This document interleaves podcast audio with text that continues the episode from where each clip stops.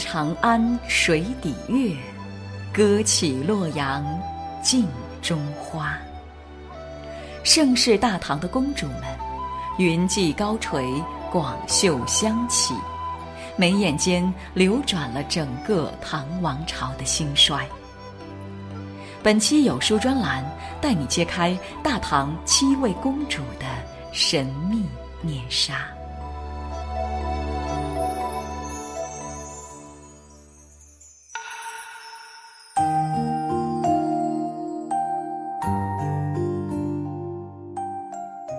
在女性地位空前提升的唐朝，诞生了许多有谋略、有作为、有野心的公主。她们都以自己鲜明的特色，或褒或贬的，在历史的舞台上留下了浓墨重彩的一笔。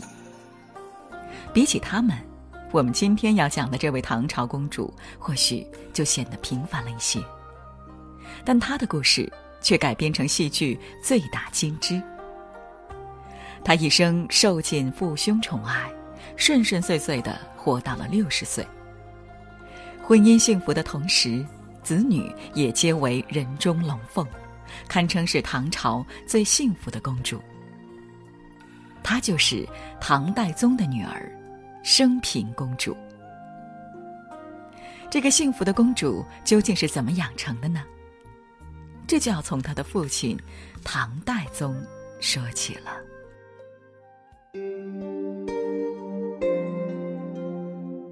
出生于安史之乱前一年的升平公主，母亲是杨贵妃的侄女崔氏，父亲则是广平王李煜，唐玄宗最为钟爱的嫡皇孙。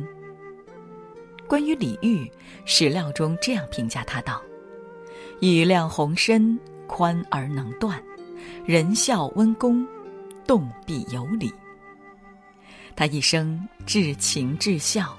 尤为看重亲人之间的感情，为人也宽厚仁义、温良恭顺。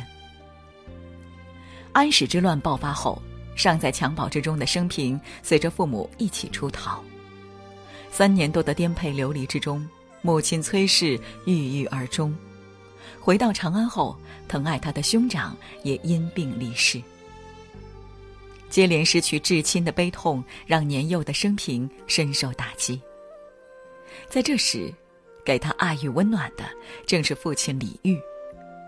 他像坚实的大树，给了升平稳稳的依靠与安全感。升平八岁之时，李煜登基为唐代宗。似乎是为了弥补女儿曾受过的苦，代宗对升平的宠爱到了恩礼贯诸主的地步。在代宗所有女儿当中，生平无疑是最受宠的那一个，在戴宗的宠爱之中，生平渐渐走出了战乱的阴影与失去至亲的伤痛。他聪明好学，又喜爱诗文，因此小小年纪就有贤明有才思的美誉。只是身为公主，终难逃政治联姻之命运，生平亦是如此。当时朝廷内忧外患，为了笼络和牵制平定安史之乱的大功臣郭子仪，代宗便起了联姻之心。他把目光放在了自己最喜爱的女儿升平公主身上。虽然政治意味浓重，但代宗也是在自己能力范围之内，为升平做了最好的选择。首先，他选择的联姻对象是郭子仪的第六子。郭爱，郭爱年岁与生平相仿，文武双全，贤明多才。更重要的是，他与生平一样，都喜爱诗文。相仿的年龄和相近的爱好，为日后夫妻俩婚姻的幸福打下了良好的基础。其次，选中郭爱作为驸马之后，戴宗对郭爱大加封赏，大历中恩宠冠于七里。岁时惜赖真丸，不可胜计。从史料记载中可以看出，他对这个驸马异常恩宠，而这一切的背后都出于他对生平的爱护。在唐代宗的精心安排之下，永泰元年七月甲午，十二岁的生平公主与郭爱二人在长安光顺门行册礼，礼仪非常隆重。此时的升平公主已出落成一个活泼大方、娇蛮可爱的少女。她带着对婚姻的憧憬与期待，带着拳拳父爱与不舍之情，步入了新的人生阶段。我们常说，爱是最好的教育。戴宗对生平的关怀，像注入生命里的阳光，给他带来无限的温暖与光亮；而他倾注给女儿的爱，则引领着他一步步接近幸福。与郭爱结婚之后，因年龄相仿、兴趣相投，两人的感情很是和谐。郭爱门下有数十名文人，每逢宴客之时，这些人便会在宴席上。赋诗作词，升平公主则坐在帘幕之后欣赏品鉴。如有做出好诗之人，他便会给予丰厚奖励。夫妻二人一起品鉴诗文，颇有赌书泼茶之趣味。只是彼时两人都年轻气盛，加之个性骄傲，因此也会总有矛盾发生。郭爱希望生平在自己父母面前行礼尽孝，但生平自是金枝玉叶，不肯恪守为媳之道，两人总为此争执。公公郭子仪六十大寿之际，郭爱的所有兄嫂尽数到齐，唯独生平没有前往。被众人奚落惧内的郭爱气闷不已，回去同生平理论之时，借着酒意打了他一巴掌。被打的生平一怒之下就跑到戴宗那里，哭着要父皇教训郭爱。虽然宠爱生平，但戴宗也不会过分骄纵于他。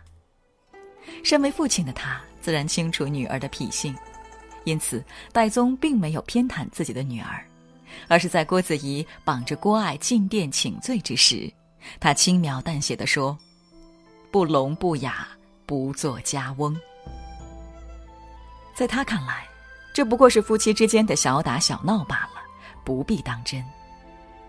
这种不干涉子女家事的智慧与豁达，即便在现今社会也实属难得。戴宗没有助长生平的任性气焰，相反让他学会了体谅和理解。当回家后，公公郭子仪用大棍教训郭爱，将他几乎打个半死时，一旁的生平心疼不已。又忍不住上前为自己的丈夫求饶。经此一役，升平公主彻底收敛了自己的任性和娇蛮，她越发体恤郭爱，两人的感情也更甚从前。升平公主的转变并不是一蹴而就的，正是因为从小对父亲宽厚仁爱的耳濡目染，让她的心里也早已播下了宽容的种子。因此，他才能在父亲的引导之下，迅速原谅郭爱，并理解他。父亲言传身教的宽容与谅解，让他守住了自己婚姻的幸福。虽沉浸在自己小家的幸福之中，但升平公主也并未忘记自己身为公主的职责。与戴宗之间深厚的感情，让她总能与父亲心意相通。关键时刻会毫不犹豫地站出来为父排忧解难。大历十三年，为方便民众灌溉农田，唐代宗下诏毁除白渠水支流的碾位。这些碾位都是各位达官贵人所建，用以私家托苦等，其中就包括升平公主的两所作为陪嫁的碾位。因牵涉的都是皇亲国戚。所以没人敢去执行戴宗的旨意。升平公主进宫与父商谈此事之时，戴宗言道：“我行此诏是为了天下苍生，你难道不懂得我的意思吗？你可以为大家作为表率。”领会了父亲意图的生平回去之后，就立刻下令毁去了自己的两所胭脂位。他的雷厉风行迅速带动了其他达官贵人纷纷效仿，没多久，由氏氏门碾位八十余所皆毁之。除了在政事上为父助力，生平也会在家事上为父分忧。戴宗很看重手足亲睦，因此生平与兄长的感情也很深厚。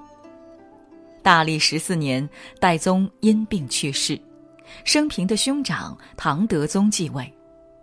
他对这个妹妹也一如既往的爱护和信任，恩宠不减。对生平公主而言，父亲戴宗留下最宝贵的财富，便是家庭的和睦。无论是戴宗在世时的父女情深，还是戴宗离世后的兄妹和睦，都是他幸福生活的基础与保障。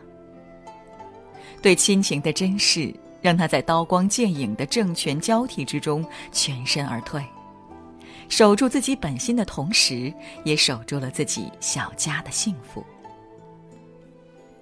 格言联璧里曾说过这样一句话。父母所欲为者，我既述之。就是说，父母所期望的、想要做到的事情，我会继承它。戴宗对生平的影响，并没有随着他的离世而消失，相反，他已成了刻在骨子里的习惯，也正影响着生平公主的子女。这是传承，也是最高明的教育。与郭爱结婚的这三十多年里，升平公主一共诞下了四子两女。由于她和顺谦让、宽容仁爱的性格影响，她的子女也都人品卓越，因礼让贤德、广得人缘而深受当朝皇上的喜爱。升平公主的三子郭聪和四子郭仙分别娶了唐顺宗的两个女儿，汉阳公主和西河公主为妻。而二子郭昭的两个儿子也都因谦顺的人品而被唐穆宗所喜，分别娶了饶阳公主与金堂公主为妻。升平公主的女儿郭氏则嫁给唐宪宗李纯为妃，并生下了唐穆宗李恒和女儿祁阳公主。郭氏身历五朝，为三朝皇太后，享尽尊荣。在生平和他子女的身上，能明显看到戴宗宽厚仁义、重情重孝性格的影响。一门五公主足以证明，好的教育决定子女人生的高度与成就。唐宪宗元和五年，升平公主以六十岁高寿因病去世。在她死后，曾被两度追封。被尊为齐国昭义大长公主。唐朝的公主们能够得到这等尊荣的，只有生平一人而已。回看她的一生，虽经历战乱，却得以平安度过；虽深受宠爱，却从不过分骄纵；虽下嫁大臣之子，却难得夫妻恩爱。虽未有惊人之举，却胜在儿女成才。看似平凡的一生，却蕴藏着最深的幸福。墨子曾言：“人性如素丝，染于苍则苍，染于黄则黄。”很多时候，子女是父母的一面镜子，看到他们，也就看到了自己。所以，最好的教育就是父母先成为自己所期望成为的样子，用榜样的力量去潜移默化的影响自己的孩子。这同样也是最不费力、最有效的教育。正所谓，醉打金枝成佳话，生女当似李生平。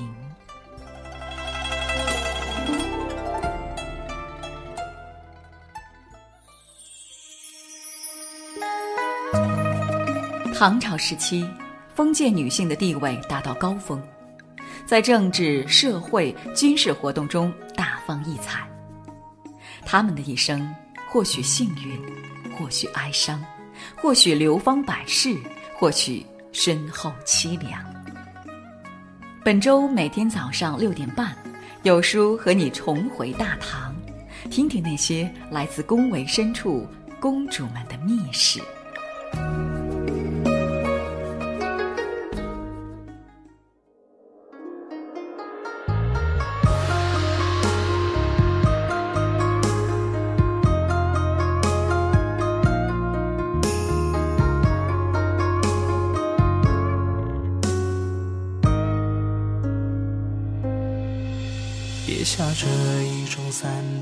摆酒书上交。怪你那一段考花了小裙腰，只等在一条伞，抹遍眼唇角，桥头风和雨都静了。半卷夜航船在天地星海飘，桥下乌篷船灯影里睡白猫。摇春恨一声敲，冤家见竹苗。